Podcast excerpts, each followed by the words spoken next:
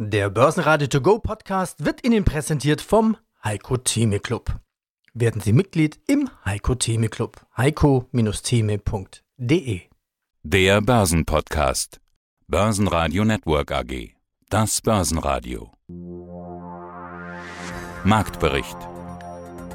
Im Studio Sebastian Leben und Peter Heinrich. Außerdem hören Sie diesmal zu den Zahlen von Bertrand, CFO Markus Ruf, zu Kursrutschen wie aktuell bei Bayer, Vermögensverwalter Lothar Koch, zu E-Sports Dominik Schmaus von Vanek, zur nachhaltigen Geldanlage Dr. Klaus Gabriel von Krick und zur Trendumfrage Februar Lars Brandau vom Deutschen Derivateverband. Alle Interviews in ausführlicher Version hören Sie auf börsenradio.de oder in der Börsenradio-App.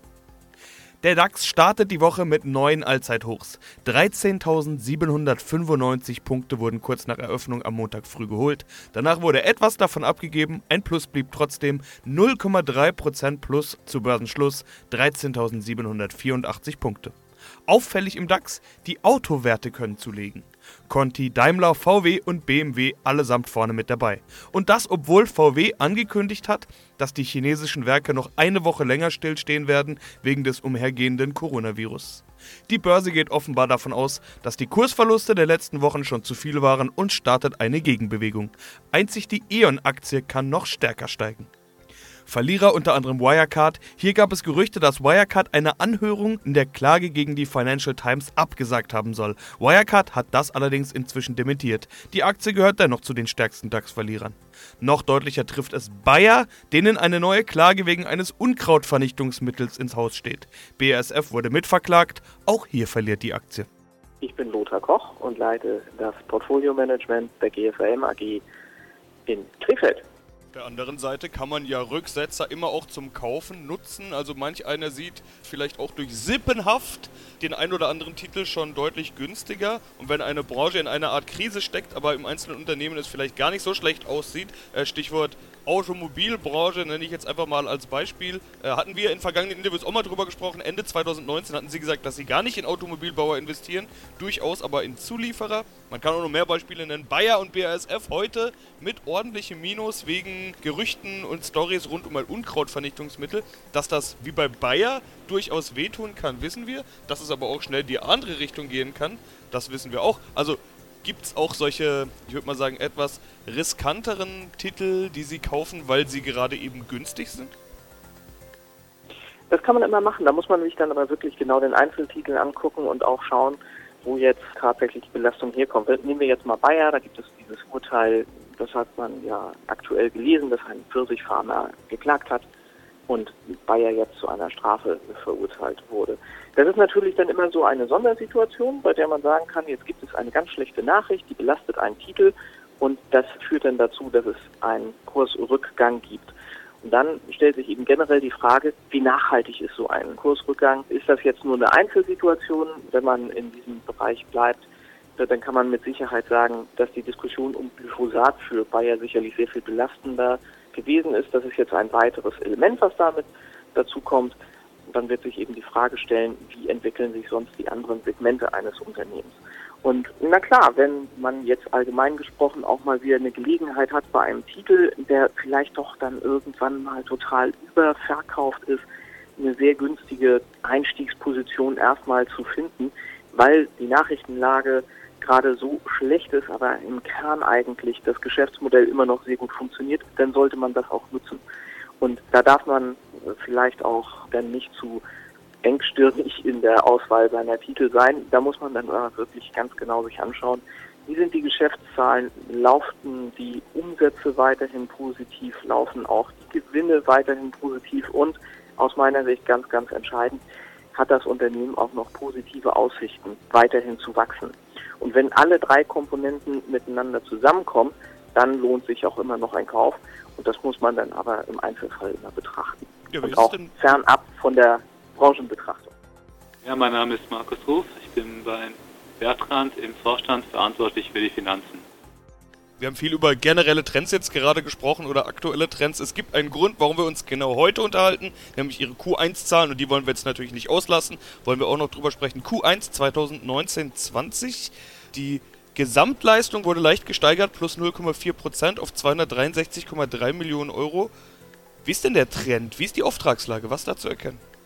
Also wir sind planmäßig in das neue Geschäftsjahr gestartet, auch ins erste Quartal haben wir schon an unserer Bilanzpressekonferenz eigentlich so veröffentlicht, dass das erste Quartal noch ein bisschen anspruchsvoller wird.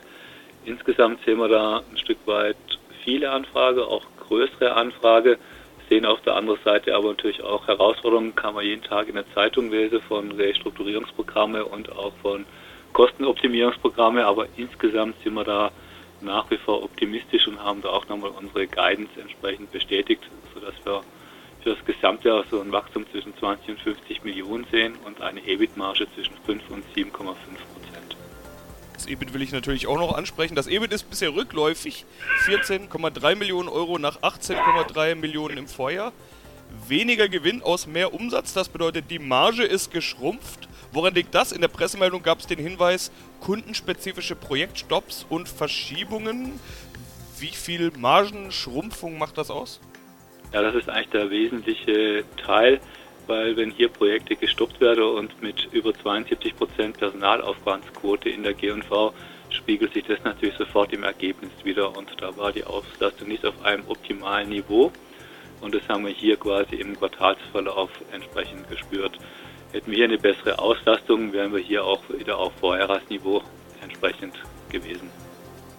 Und Sie gehen davon aus, dass Projektstopps und Verschiebungen dann quasi wieder aufgeholt werden. Verschiebung bedeutet ja eben nicht Stopp, sondern dass es unter Umständen nachgeholt wird.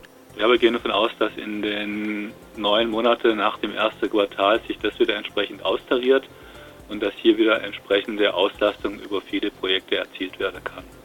Und für Bertrand ist immer das letzte Quartal, das vierte Quartal extrem wichtig, weil wir hier die meisten Arbeitstage mit 65 Arbeitstage haben, die sich dann bei einer Fixkostendegression auch positiv auf die Gesamtleistung und auf die Ergebnisentwicklung auswirken. Mein Name ist Dominik Schmaus. Ich arbeite bei VanEck als Produktmanager im Bereich ETFs. Ja, spannend. Warum nennt sich das eigentlich Sport, E-Sport? Bei einem Sportspiel würde ich es ja irgendwie fast noch verstehen, aber wenn das jetzt ein Strategiespiel ist oder ein Kampfspiel, warum Sport? Also man benötigt eine unglaubliche Reaktionsfähigkeit, Fingerfertigkeit und muss natürlich auch strategisch vorgehen, wie beim Schach zum Beispiel. Also in dem Bereich, wenn man fit ist, ist man relativ vorne dabei. Und wenn Sie mal den Puls betrachten der jungen Menschen oder der Menschen, die spielen, das sind vergleichbar mit der Formel 1. Sind das auch die Themen, von denen man dann als Investor profitiert? Und damit will ich es auf die Investment-Ebene heben? Genau, also gerade im Bereich Computerspiele gibt es einige Spieleentwickler, die enorm von dem Trend profitieren. Zum Beispiel Activision ist da ein großer Name, die zum Beispiel viele kennen quasi Candy Crush als Computerspiel oder als Handyspiel, das quasi mobil mitgespielt werden kann. Gerade in dem Bereich sind einige Unternehmen groß mit dabei. Mein Name ist Klaus Gabriel. Ich bin von meiner Ausbildung her Sozial- und Wirtschaftsethiker und Unternehmensberater und ich bin Geschäftsführer von CRIC. Das ist das Corporate Responsibility Interface Center. Das ist ein gemeinnütziger Verein zur Förderung von Ethik und Nachhaltigkeit bei der Geldanlage. Ich glaube, eine Kernfrage für die Hörer, die jetzt zuhören, ist auch, was mache ich jetzt? Was raten Sie einem Interessenten oder interessierten Anleger, worauf sollte er bei der nachhaltigen Geldanlage achten, wenn er sich wirklich dafür interessiert? Was sollte man noch achten? Ich glaube, als Investierender kann man auch ein bisschen auf Gütesiegel achten. Es gibt im Bereich von nachhaltigen Finanzprodukten mittlerweile auch Gütesiegel. In Deutschland gibt es das Gütesiegel vom Forum Nachhaltige Geldanlagen. In Österreich gibt es zum Beispiel ein staatliches Gütesiegel, das Umweltzeichen 49. Diese Gütesiegel sind schon mal erste Indikatoren, was man hier kauft oder in was man hier investiert. Die geben eine gewisse Grundsicherheit ab einmal, dass man nicht in definitiv nicht nachhaltige Finanzprodukte investiert. Es kommt aber dann tatsächlich auch noch einmal darauf an, genauer hinzuschauen und zu überlegen, decken diese Produkte auch tatsächlich meine Erwartungen, die ich mit einem Finanzprodukt habe. Mein dritter, mein dritter und letzter Hinweis, auf was man achten sollte oder was man tun sollte, wenn man nachhaltig investieren will, ist auch, dass man Kompromisse eingehen muss. Ich habe jetzt gerade erwähnt, dass es wichtig ist und darauf ankommt, genau darauf hinzuschauen, ob das Finanzprodukt auch sich mit meinen persönlichen Werthaltungen und Nachhaltigkeitsüberzeugungen deckt da wird es wahrscheinlich immer wieder einen Punkt geben bei verschiedenen Finanzprodukten, wo ich sage, zu 90, 95 Prozent gefällt mir dieses Produkt, aber in diesem und jenem Detail habe ich eine andere Werthaltung oder ein anderes Nachhaltigkeitsverständnis. da muss man auch als Investierender bereit sein und sagen, okay, hier gehe ich einen Kompromiss ein, hier akzeptiere ich zum Beispiel, dass etwas nicht so hundertprozentig ausgestaltet ist, wie ich mir das vorstelle, aber diesen Kompromiss einzugehen ist hundertmal mehr wert, als überhaupt nichts zu tun, weil damit verbessert man zumindest mal so sehr viel. Und dieser Kompromiss muss ja nicht auch das Ende der Fahnenstange sein, es kann ja der Ausgangspunkt für neuere Überlegungen sein und auch darauf, man kann ja auch danach trachten, seine eigene persönliche Geldanlage ständig zu optimieren und zu verbessern. Mein Name ist Lars Brandau, ich bin Geschäftsführer beim Deutschen Derivatverband und wir wollen sprechen über die Ergebnisse der Trendumfrage aus dem Februar 2020. Und die Frage war, wo informieren sich die Anleger, wenn es um Finanzprodukte geht und wo? Ja, das ist relativ naheliegend. Immerhin haben gut 2000 Personen geantwortet. Und wenn man eine Online-Umfrage macht, dann ist es auch relativ normal, dass die dann antworten, ja, selbstverständlich übers Netz. Also wir haben über 68 Prozent, die geantwortet haben mit unabhängige Finanzportale. Wir haben etwas über 12 Prozent, die sagen nach wie vor in Zeitungen, Zeitschriften und Magazinen. Internetseiten der Emittenten 6,5, 6,8 sagen meinem Bankberater oder Anlageberater und 6,3 sagen aus Newslettern hole ich meine Informationen. Also ein sehr heterogenes Bild, aber natürlich mit einem Schwerpunkt über das Internet. Nur noch 6,8 gaben an, dass sie zum Bankberater gehen. Sind Bankberater damit eine aussterbende Gattung? Nein, auf keinen Fall. Ich glaube, das Gesamtbild setzt sich eben aus diesen unterschiedlichen Bausteinen zusammen. Und das muss man sehen. Das persönliche Gespräch ist meines Erachtens durch gar nichts zu ersetzen. Und ich glaube, das, was passiert, ist ein relativ normaler Vorgang. Menschen schauen am Wochenende, wenn sie etwas mehr Zeit haben, dann erstmal ins Internet und suchen und lassen sich inspirieren.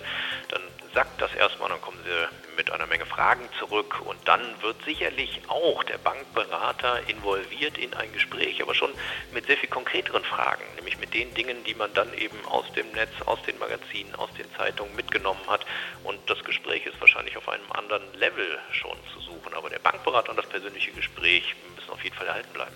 Übrigens auch wie alle anderen Sachen, genauso wie Hintergrundinformationen aus Zeitungen und alle anderen Medien.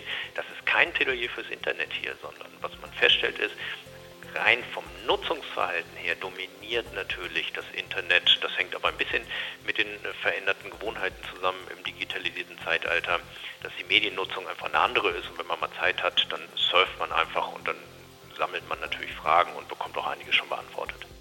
Dirk Mahnert, Veranstalter des Börsentages in Frankfurt von der Agentur B2MS aus Dresden.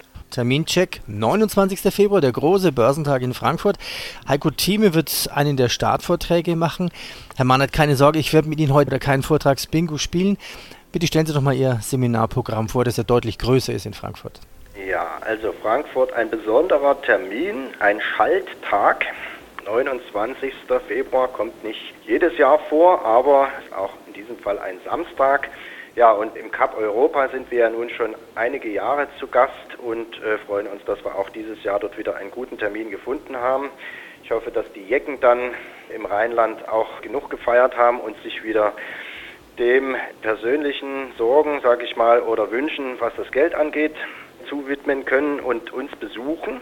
Ja, also wir haben ein umfangreiches Vortragsprogramm wieder vorbereitet. Das Gebäude dort bietet uns ja viele Möglichkeiten, was Säle angeht und ähm, ja, neben sehr bekannten Namen wie dem Heiko Thieme, wo wir uns natürlich freuen, werden natürlich auch wieder jede Menge Fachvorträge stattfinden, die auch dort alle möglichen Assetklassen, Trading-Möglichkeiten ähm, und natürlich auch nachhaltige Geldanlage näher erörtern. Immobilien wird dabei sein. Stellen Sie uns doch gerne noch mal ein paar Vorträge und Vortragende vor. Ja, also traditionell haben wir bei unseren Börsentagen ja immer Grundlagenvorträge, die wir auch anbieten. Also für alle, die bisher noch nicht mit der Materie so in Kontakt gekommen sind und das gerne möchten.